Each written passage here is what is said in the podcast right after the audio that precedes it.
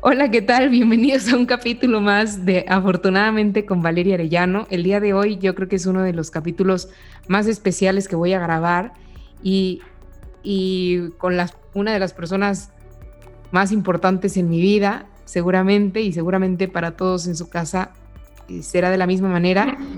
Y con motivo del Día del Padre, pues se me ocurrió, ¿por qué no invitar a mi papá entrevistarlo en este podcast? Y creo que va a ser muy una bonita experiencia para mí, para él, pero también esperamos que sea una experiencia muy enriquecedora para todos los que nos escuchan como hijos y para todos los que nos escuchan como papás. Papá, bienvenido a mi podcast de Afortunadamente con Valeria Arellano. Hola Valeria, ¿cómo estás? Me siento muy afortunado en que me hayas invitado este proyecto de vida que tú tienes. Gracias, creo que es la primera vez que voy a participar y me siento muy contento y nervioso de, de estar en este tu canal. Quiero decirles que mi papá y mi mamá, ya tendré tiempo de entrevistar a mi mamá, que es un estuche de monerías, pero son los más extrovertidos de la familia. Entonces, eso de nervioso, pues estoy segura de que en tres segundos se le va a quitar. Este, pero, pero la verdad es que qué bueno que se me ocurrió y estoy muy, muy feliz de compartir con ustedes, pues lo que hemos, lo que hemos vivido y lo que mi papá ha vivido, ¿verdad? A ver qué, qué nos cuenta. Papá, a ver, la primera pregunta que te quiero hacer es, después de 32 años como papá y 65 años de vida, ¿para ti qué ha sido ser papá? Bueno, ¿qué te puedo decir? Para mí primero como papá, quizá fue la alegría más grande que había tenido en mi vida. El día que nació, que naciste tú, ah, mi primera hija, eh, fue un gran regalo de Dios y fue una alegría incomparable. Alguna vez nosotros vimos la experiencia del encuentro matrimonial y me preguntaban lo mismo, ¿cuál ha sido el día más feliz de tu vida? El día más feliz de mi vida ha sido cuando, cuando fui papá, cuando fui papá por primera vez. Creo que era un regalo, lo tomaba yo como un gran regalo que Dios, Dios me había dado, sí, y este, y al mismo tiempo decir, sabes que pues ya está aquí y la voy a querer y la voy a cuidar como nunca y, le voy a dar todo y la voy a proteger para que nada, nada le pase. Te digan muchas cosas en ese momento a la cabeza. Entonces, este, pues ha sido una gran experiencia. Primero, obviamente, pues vamos, vas, vas viendo a tu bebé, vas viendo cómo se alimenta, cómo crece, cómo la bañas, eh, cómo la vas cambiando, después vas viendo su evolución, empieza a caminar, te empiezas a salir algunos miedos de que se vaya a caer, y después vienen unos retos, ¿no? Donde empieza a formarse, después hacerte preguntas, y en fin, ha sido, ha sido toda una una 32 años, como tú dijiste, 32 años de, de experiencia como papá, que una vez, que aunque mi hija ya tenga 32 años y mi hijo tenga 30, este, pues no dejas de, de preocuparte y de decir, híjole, lo que estoy haciendo lo estoy haciendo bien, Dios quiera que sí, pero voy a poner el mejor esfuerzo. Entonces ha sido una, una gran experiencia y alguien me dijo, pues uno no deja de ser papá hasta que, hasta que se muere, ¿no? Entonces, pues aquí estamos en la lucha, hija. Muchas gracias, papá. Otra pregunta. A veces los papás quieren darle todo a sus hijos y se sienten culpables de no hacerlo. Después de esta experiencia tuya como hijo y tuya como papá, ¿qué les podrías aconsejar? Y si tienes por ahí algunas experiencias que nos puedas platicar para no sentirlo como, como un sermón o como una humilía, ¿no? Sino como, pues como un consejo de alguien que, que lo ha vivido en la vida real, ¿no? Y común, común y corriente. Fíjate que yo tuve la suerte de nacer, tú lo sabes, en una familia de ocho hermanos, eh, con un papá empleado, que, que se fue, sacar, fue saliendo poco a poco. Él estudió nada más hasta la secundaria y después ahí fue luchando y fue creciendo. Pero el hecho de que fuéramos ocho hermanos, pues sí teníamos algunas, algunas limitaciones. Yo creo que papá fue muy organizado y nos supo dar casa y sustento a todos, pero, pero no, no contábamos con, con un poquito más que nosotros pudiéramos querer, ¿no? Entonces, eh, su filosofía de, mi papá era, pues si quieres algo, pues hay que trabajar, hay que trabajar para tenerlo, hay que luchar. Y yo cuento que yo mis primeros trabajos fueron como a los nueve años. A mí siempre me gustó trabajar para poderme hacer de mis cosas. porque nos daban un, domingo de, de 50 centavos? Estoy hablando hace 60, 60 años, vamos a suponer. Y pues 50 centavos también estaba limitado, se acababa, se acababa muy pronto, ¿no? Entonces, este, empecé yo a crecer y me empezaron a dar ganas de darme cuenta que podía ganar dinero y con ese dinero podía trabajar. Eh, y fui creciendo y un día me acuerdo que un día me puse él pudo comprar su coche, eh, ahí me enseñó a manejar desde muy chiquito. Y este y me fui chofer de la familia desde muy joven, desde los 15 años, 14, 15 años. Pero el coche nunca me lo prestaba. O sea, era nada más para la familia. Y un día me acuerdo que un amigo me dijo, oye, ¿por qué no usas el coche de tu papá? No, pues porque no es mi coche, es el coche de mi papá. ¿Y por qué no te lo prestan? Pues porque es un coche para toda la familia. No, lo que ves es que tu papá es un egoísta. Y este, ¿a poco quiere tu papá que sufra lo mismo que él sufrió para tener las cosas? Y me metió cosas en la cabeza. Entonces llegué yo a mi casa y le digo, papá, oye, papá, préstame el coche, ¿no? Y no, ya te he dicho que no, que el día que tú trabajes y tengas tu propio coche, entonces sí sacas tu coche.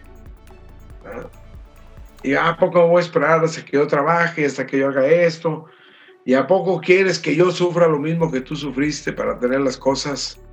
¿Y cuál creen que fue su respuesta? Sí.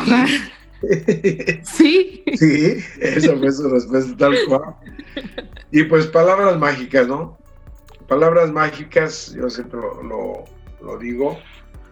Yo no sé si papá me conocía o, o, le salió en automático, pero creo que le salió muy bien pues nosotros eh, pues entendimos que había que, que había que luchar.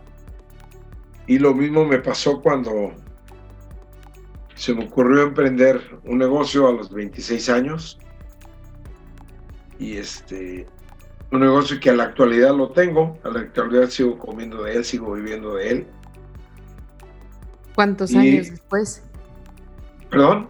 ¿Cuántos años? pues de 26 a 66, casi 40 años. Sigo, sigo en lo mismo. Y este, y yo le dije, no, papi, yo voy a dedicar a hacer trabajos a la industria. Mi papá era empleado, no sabía lo que era eso, o, no, o, como que no le caía el 20, le hubiera gustado que yo fuera un empleado de Comisión Federal de Electricidad, que era donde él trabajaba. Y este, y yo no, yo como que yo quería mis propias cosas. Y recuerdo también que me dijo, me dijo, bueno, te quieres dedicar a eso, pero ya te diste cuenta que si en ese tipo de trabajo no agarras el trabajo y no cobras, no comes, sí, ya lo entendí. Otra vez, palabras mágicas, porque me fui, me fui a México y muchas veces no tuve para comer. Muchas veces no tuve para comer, pero tampoco me atrevía. créanme, ni se me ocurría ir a mi casa a decir, oiga, este, pues no tengo para comer, mándeme dinero, ¿no? Simplemente yo entendí que, pues que las palabras de mi papá eran serias y, que tenía que luchar por tenerlo. Entonces, para mí esa fue mi gran formación. Que si Punto número uno, que no te vas a morir de hambre y que gracias a eso vas a salir adelante. Entonces, eh, pues esa es, una experiencia que tengo a la, a, la fecha, sigo, sigo con ese concepto. Con mis hijos trato de que sea de la misma manera, que lo entiendan, sí, que pues que algún día nosotros no vamos a estar y que tiene, ellos tienen que luchar por su propio sueño.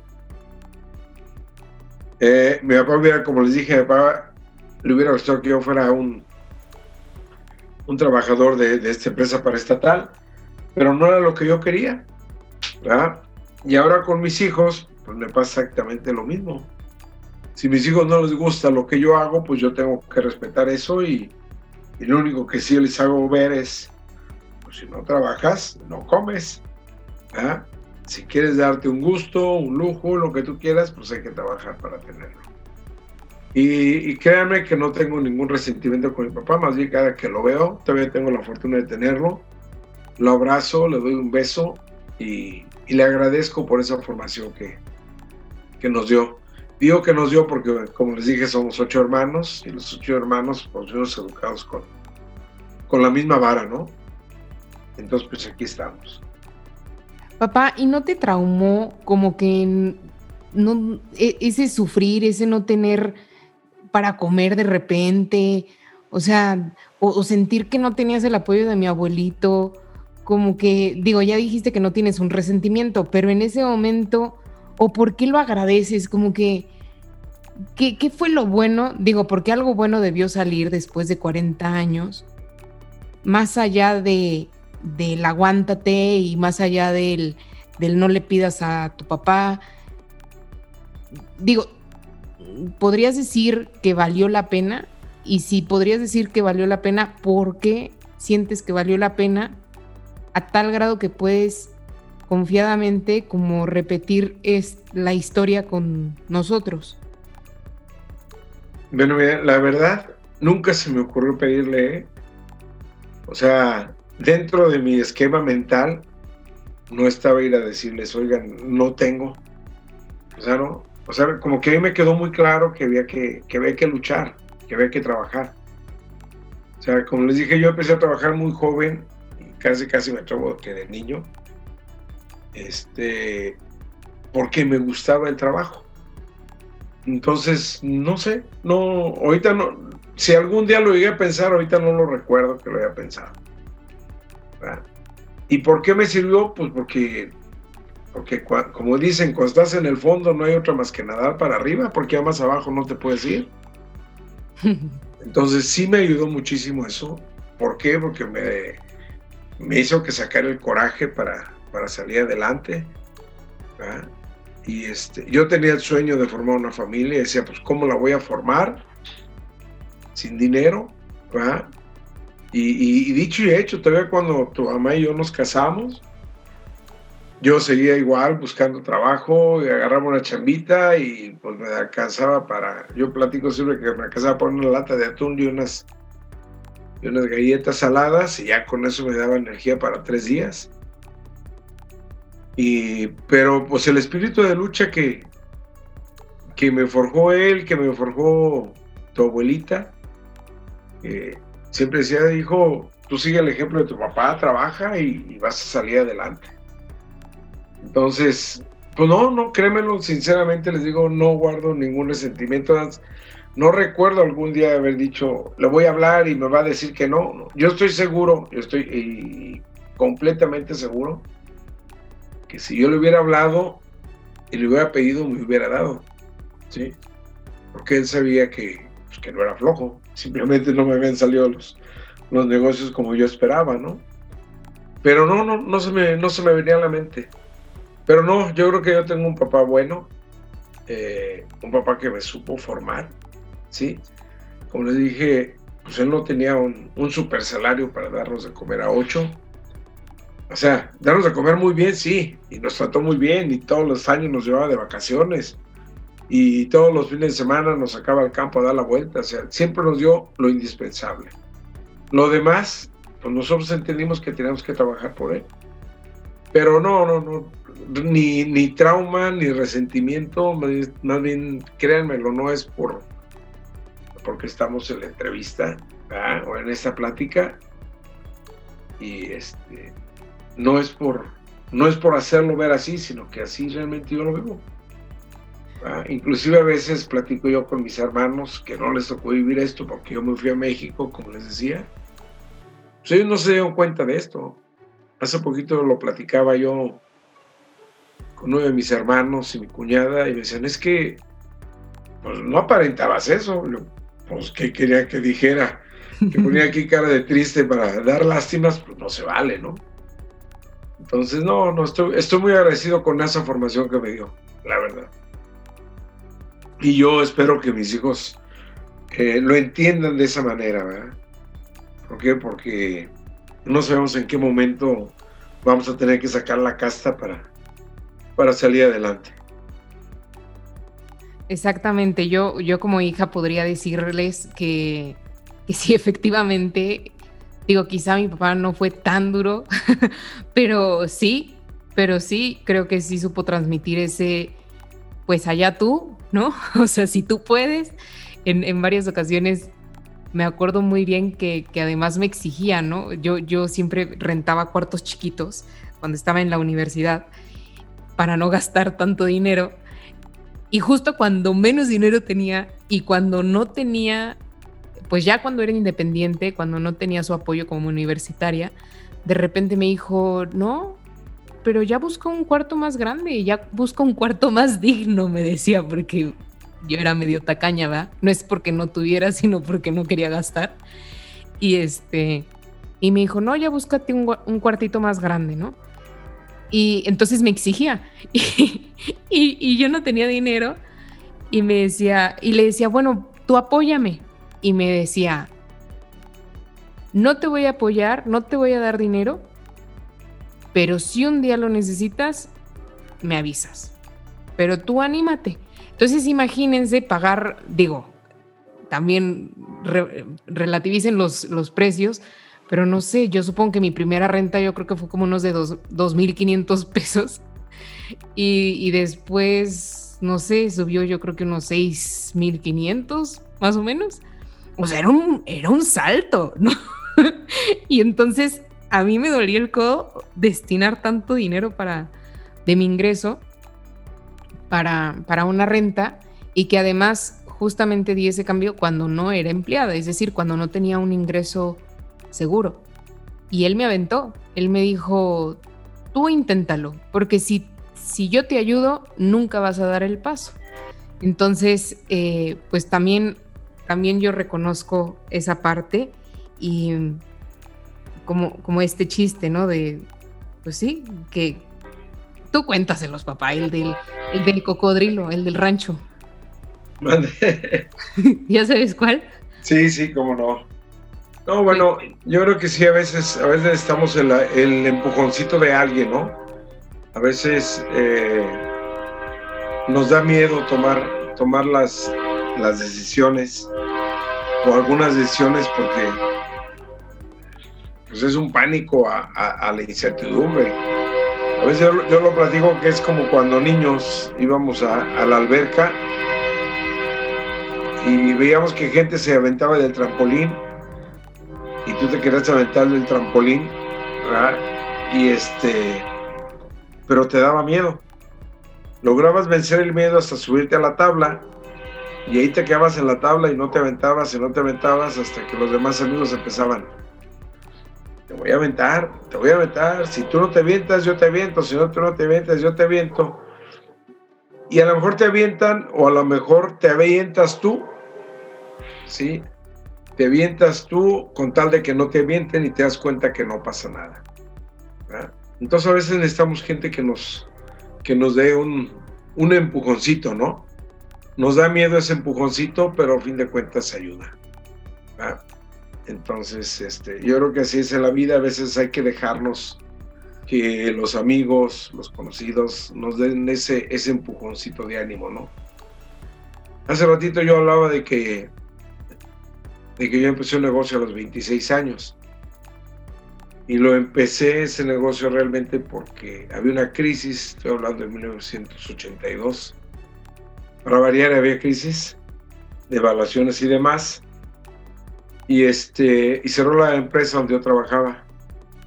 Entonces, eh, había muy poco empleo y por las circunstancias me obligaron a independizarme, a trabajar por mi cuenta. Entonces, fue ese empujonzote que, que yo recibí que, y como te tiras, cuando te tiras del trampolín, ya nomás esperas a ver a dónde vas a caer. Pero sí, a, a veces hay, circunstancias, no, no, necesariamente personas que te, que te avientan. A veces eh, dices, me quedé sin trabajo y lo único que sé es hacer tamales, pues, pues ponte a hacer tamales. Y, yo creo que la vida, la vida es muy bonita cuando la disfrutas de esa manera. Y la vida es muy bonita también cuando tú lo transmites eso a, a tus seres queridos, a tus hijos, porque yo creo que los enseñas a luchar. Los enseñas a luchar por lo que quieren. Perdón, sí, hija. Sí, definitivamente, definitivamente. Y, y, yo creo que algo que podemos rescatar totalmente de aquí es, es sacar la casta, ¿no? Como dices tú. O sea, tienes hambre, órale. Y a veces esos momentos de crisis son los únicos que te mueven a sacar lo mejor de ti.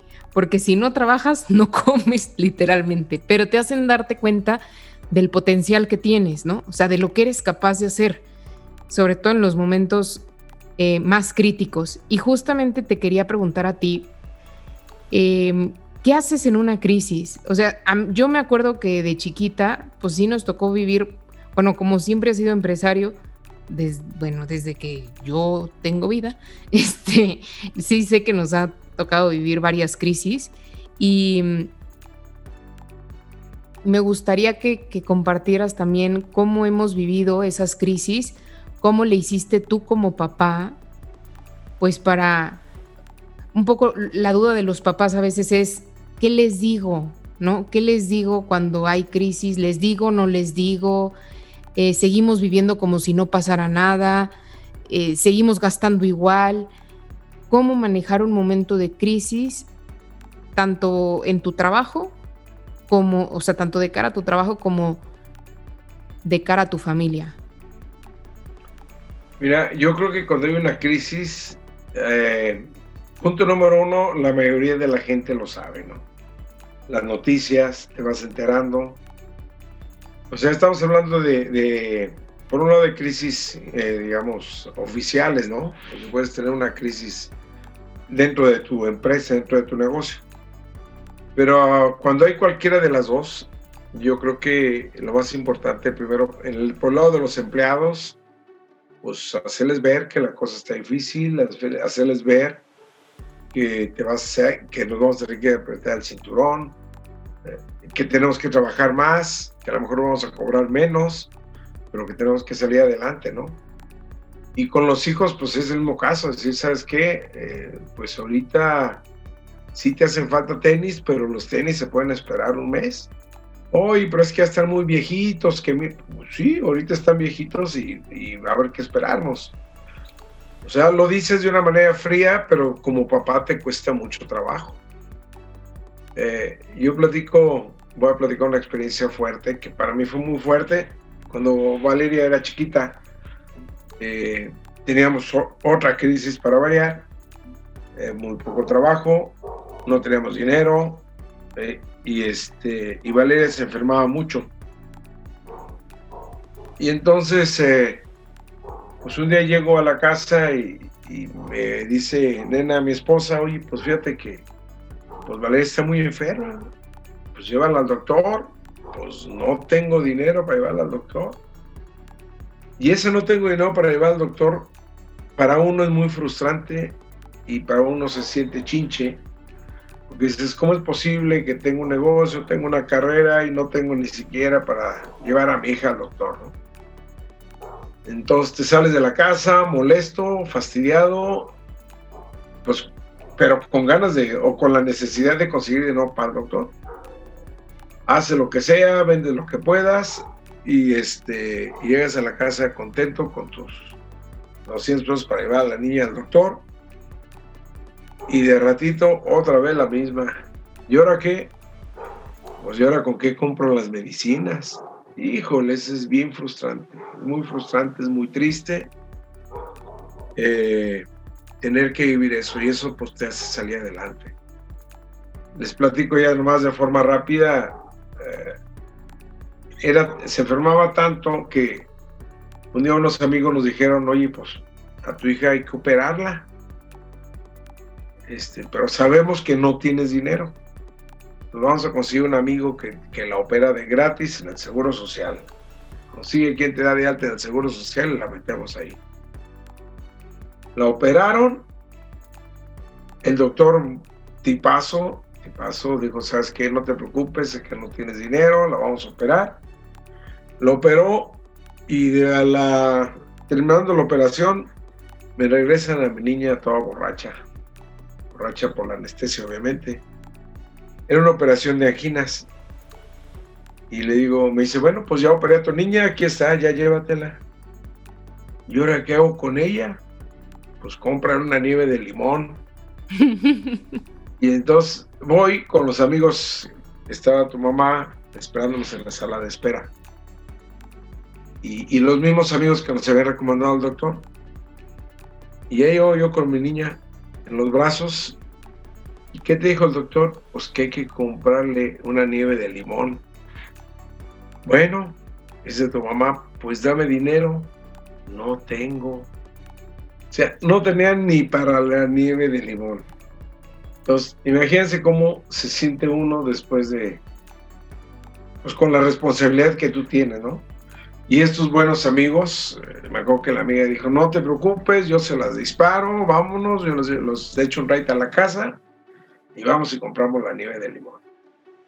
O sea, como detalle de los amigos, mis respetos, siempre hay gente que te quiere, siempre hay gente que te tiende la mano, pero desde el punto de vista personal, híjole, es súper doloroso, te sientes inútil, te sientes que no la haces que no puedes comprar ni una, ni una nieve de limón. Pero volvemos, volviendo al punto de las crisis, ¿no? Esos son los que, que te hacen sacar la casta. Sacar la casta. Ahora, ahora con la pandemia, Arturo, mi hijo, decía, oye, ¿qué vamos a hacer? Pues no nos queda otro hijo más que ponernos a trabajar. No hay crisis que soporte 14 horas de trabajo diario. Entonces, hay que salir y no hay que aflojarle. Yo, yo así lo veo. La verdad es que a mí me queda súper grabada esta frase, ¿no? No hay crisis que soporte 14 eh, horas de trabajo y, algo que me da mucha seguridad cuando la recuerdo es, o sea, crisis, como dices tú, crisis externas o crisis personales, em, pero me da mucha seguridad porque sé que son pasajeras, ¿no?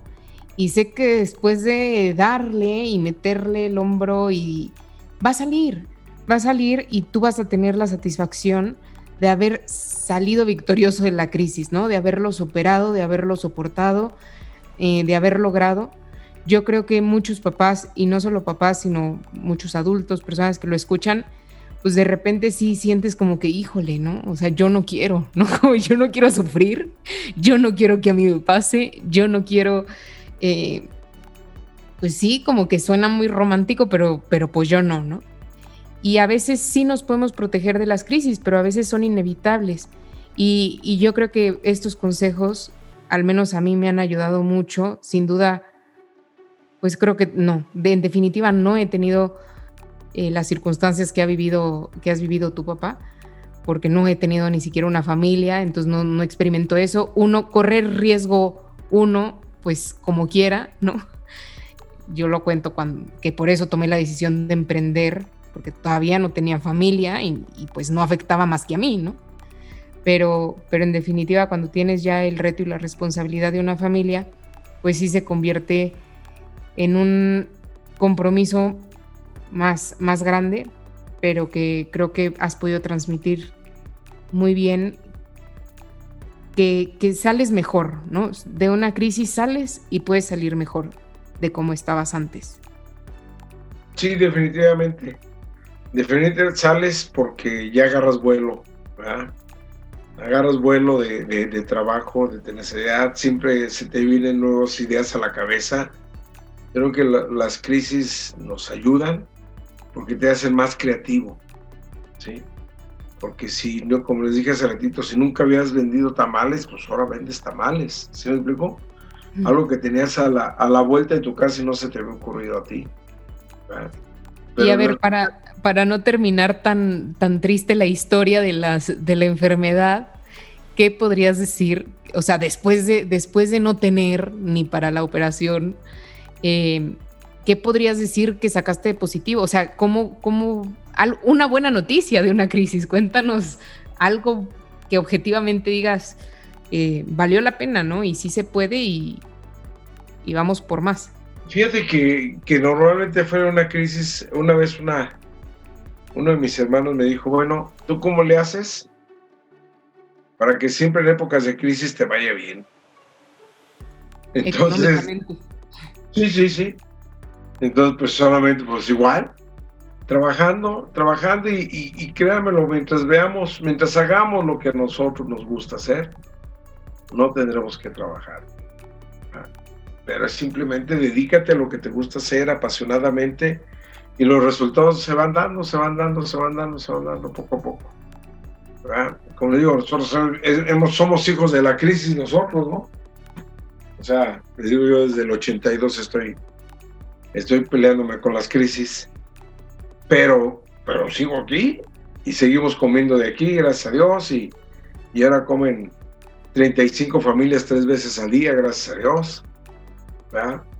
Entonces, este, sea, ahí está el beneficio que nos ha permitido, nos ha permitido, Dios nos ha permitido mantenernos, ¿sí? Y, este, y luchar por eso, por eso bien. Yo, yo lo veo, yo lo veo como positivo, no lo veo como, como una experiencia triste, ¿eh? Para nada. Yo lo veo como una, una oportunidad de, de luchar y, créeme lo que cada que hemos tenido esto hemos tenido algún crecimiento dentro, dentro del negocio.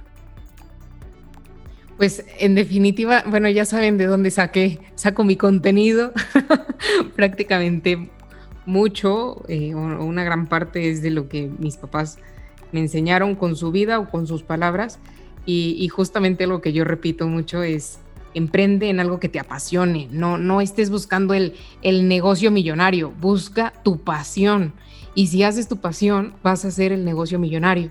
Pero bueno, yo creo que si les gusta este, este capítulo, que yo creo que sí, eh, podremos grabar muchos más capítulos. Me encantaría compartir eh, muchos más capítulos con ellos porque es de ellos de quienes más he aprendido. Y y aquí voy a hacer un paréntesis, o sea, tampoco, tampoco nuestra relación papá-hija, voy a hablar nada más de la mía, no, no de los demás, pero tampoco ha sido miel sobre hojuelas, o sea, también discutimos y también eh, debatimos y también, eh, pues de repente nos entristecemos y luego nos enojamos. Vamos, o sea, no, todo lo que estamos contando aquí no es, y todo lo que he aprendido, ¿no? Eh, pues no es que ha sido así todo como, como florecita, sino como una relación normal, eh, que como dijo mi papá, pues va evolucionando y uno como hijo también va creciendo, va, va madurando y va teniendo sus propias ideas que pones a prueba, ¿no? Como él, a él le tocó hacerlo con mi abuelito en su ocasión. Entonces, bueno, pues ya luego platicaremos más de estas historias, pero en definitiva yo creo que todos tenemos eh, pues un gran tesoro en nuestros papás. Y mm, a pesar de que pudiéramos tener experiencias negativas, porque nadie es perfecto y no existe ningún papá perfecto y ningún hijo perfecto tampoco, eh, todos podemos sanar esas heridas y todos podemos sanar la relación que tenemos con ellos, ¿no? Sobre todo sanarla si no puedes ponerte de acuerdo con él, si no puedes hacerlo contigo, que a veces son esos casos, no vale, pues mi papá desapareció, mi papá falleció, mi papá ya se fue, no me puedo ni siquiera reconciliar con él. Siempre hay maneras, y lo vamos a ver en, en otro podcast acerca de las heridas, siempre puedes sanar la relación interna que tengas con ese papá, ¿no? Este, para superarte, ¿no? Yo estoy segura de que mi papá también tuvo sus momentos con mi abuelito, también se enojó, también sintió tristeza, también... Y sin embargo, hoy a los noventa y cuántos? Seis. Seis, 96 años de mi abuelito, y 65 de mi papá, pues se siguen amando, ¿no? O sea, sigue habiendo una relación de amor entre ellos. Entonces, eh, papá, ¿tú qué les dirías a los hijos que no sienten el apoyo de sus papás? Yo creo que, yo creo que, ¿qué les puedo decir? les puedo decir que todos los papás hacemos nuestro mejor esfuerzo por darle lo mejor a nuestros hijos. A veces, eh, como hijos, no te das cuenta del esfuerzo que hace el papá por, por darnos lo que nos da, por un lado, ¿verdad? Y por otro lado, no comprendemos el por qué muchas veces el actuar de uno como papá con los hijos, no nos damos cuenta que es formación. ¿sí? Entonces, yo lo que les puedo decir es que los papás nos quieren, ¿sí?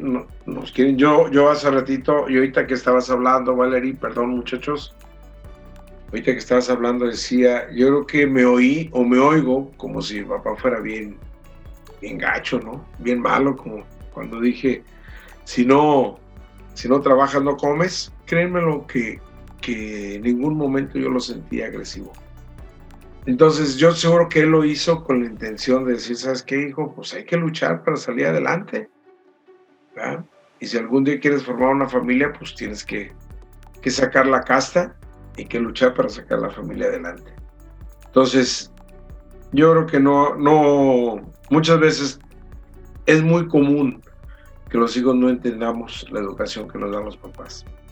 Pero yo estoy seguro que la gran mayoría de los papás ¿sí? Lo hacemos por el bienestar de nuestros hijos. Y la mayoría de los papás hemos vivido una, una carencia, principalmente aquí en México, ¿no? Donde, lo que hablábamos hace ratito. Ha habido crisis, ha habido carencias, ha habido limitaciones. Y eso es obvio, lo, lo, lo transmitimos a los hijos. Porque yo creo que sí es muy importante, hijos, cuando les digamos de veras no hay, no es porque no te quiero dar, es porque de veras, de veras no hay. Entonces, a comprender y a valorar el esfuerzo que hacen, que hacen nuestros papás para sacarnos adelante. Y cuando es el apoyo, por ejemplo, para algún proyecto que no implica lo económico. Bueno, yo, yo mira, ahí hay proyectos, yo, y tú lo sabes, yo los dejo que ustedes, que ustedes los, lo, desarrollen se puede tener mi apoyo moral, yo puede ser que no comparte el mismo proyecto, pero algo que yo he aprendido también es que los proyectos que yo los veo viables, o que yo no los veo viables, perdón, no quiere decir que no lo son. ¿sí? Entonces yo ahí sí, ahí sí puedo decir, pues adelante, si tú crees en tu proyecto, pues échale ganas, ¿ah? A mí no me, no me parece que sea el gran proyecto como tú lo ves, ¿verdad? pero pues yo, yo es, todo esto lo remonto mucho a, a mi vida, ¿no? O sea, yo, yo soy diferente a los, mis demás hermanos, en ese sentido.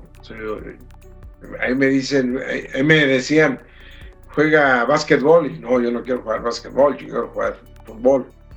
¿verdad?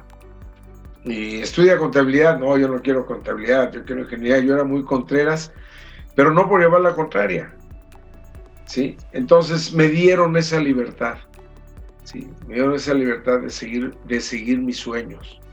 Entonces, al igualmente yo diría, ¿sabes qué? Hay que dejar que los hijos, ¿sí? Lleven adelante sus sueños. Mientras sea un, este, una forma lícita de ganarse la vida, adelante, ¿no? no podemos esperar que los hijos eh, salgan como uno quisiera que salieran, hicieran lo que uno les gustaría, ¿no? A mí me gustaría que mi hijo fuera ingeniero y, él quiere ser chofer. Genial. Si es, quiere ser chofer y quiere ser un buen chofer, ¿ah? decirle, ¿sabes qué, hijo? Échale todas las ganas del mundo y ahorita vas a tener un camión y mañana vas a tener una flotilla. Ahorita vas a trabajar de chofer y ahorita vas a tener una flotilla. Y seguramente lo va a tener, porque lo que haga lo va a hacer con pasión. Entonces, invitarlos a, nuestros hijos a, que las, hagan las cosas con, con pasión a lo que a ellos realmente les gusta. Sí, y, yo creo que ahí digo yo que me sé la historia, ¿no? E, esto de, que jugaras básquetbol, por ejemplo, pues era porque mi abuelito jugaba básquetbol, por ejemplo, ¿no? Exacto. Eh, y, digamos, y, ni fuiste basquetbolista, ni fuiste empleado, ni estudiaste contabilidad, pero eso tampoco te hace sentir, eh, pues te hizo sentir menos querido, ¿no? Claro. Claro, porque me, dejaron, me dieron mi libertad para, para, para hacer lo que yo quería. Y eso, y eso yo lo aprendí ahora con mis hijos. Mis hijos no les gusta mi negocio, pues no, no, no, no estoy, no estoy triste, no estoy frustrado, ¿sí? ¿Por qué? Porque ellos tienen su libertad para, para hacer lo que a ellos realmente les gusta. Entonces yo creo que yo creo que ni como hijos ni como papás debemos sentirnos mal de que no siguen nuestros pasos, ¿no? O sea, como digo, mientras sea ganarse la vida de una forma digna, ¿verdad? Yo creo que, yo creo que es bueno. Papá, yo creo que ha sido un, podcast padrísimo, que daría para muchísimos más. Eh, lo estamos grabando con motivo del Día del Padre acá en México.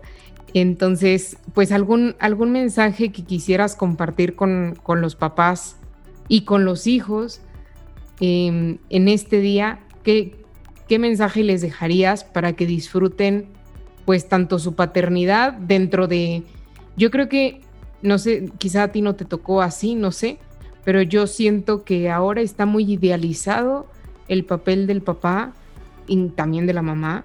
Eh, como que buscamos ser papás perfectos, mamás perfectas, y eso no existe, ¿no? Y por otro lado, pues también hijos que yo creo que como hijos y mientras más inmaduros, eh, más, más frecuente, pero también esperamos como el papá ideal, ¿no? O la mamá ideal. Pero nosotros tampoco somos los hijos ideales. Entonces, ¿qué consejo nos podrías dar para disfrutar este Día del Padre y en general nuestra relación con, con nuestros papás y con nuestros hijos? Bueno, yo, yo creo más que nada primero entender, bueno, como hijos darse cuenta que los papás siempre queremos lo mejor para nuestros hijos, ¿no? Y que, que inclusive a veces es doloroso tener que, que limitarlos, aunque tú sabes que tú puedes y que tú pudieras dar más. Pero sabes tú que, que dentro de su formación no es lo más sano. Y para los hijos, pues que, que, entiendan que todo lo que nosotros hacemos lo hacemos para ellos nosotros trabajamos para formar esa familia y que si no damos más, sabemos que, es por su bien. ¿no? Yo creo que cada uno de nosotros, nosotros como papás nos damos cuenta el tipo de hijo que vamos teniendo y, sabes cuándo puedes aflojar un poquito más y cuándo tienes que apretar más.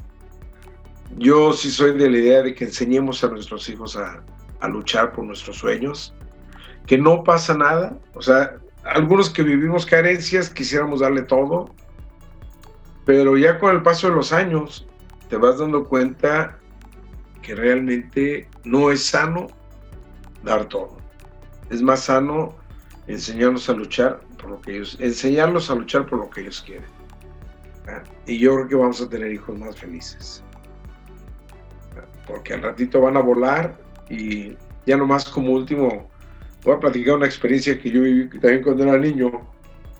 Yo vivía en una casa antigua, vamos a decirlo así, de techos muy altos.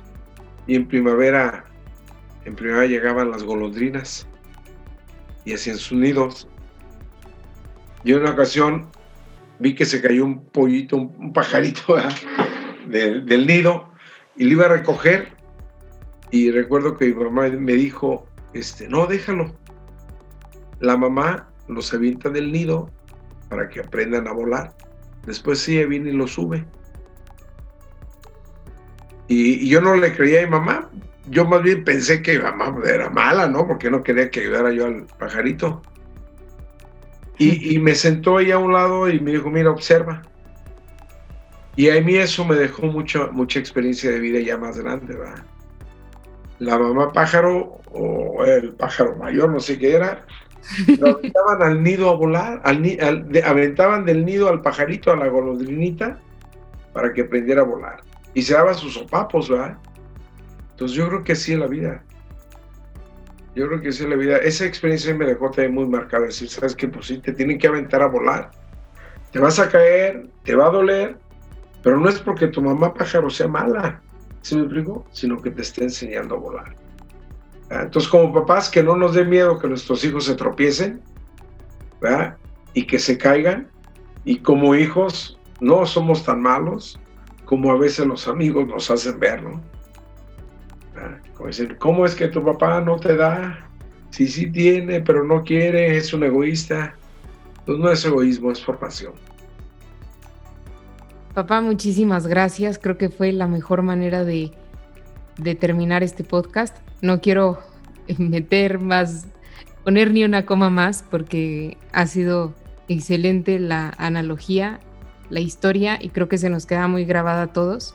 Espero que hayan disfrutado muchísimo este podcast. Gracias, papá. Espero que sea la primera de muchas grabaciones que, compartamos.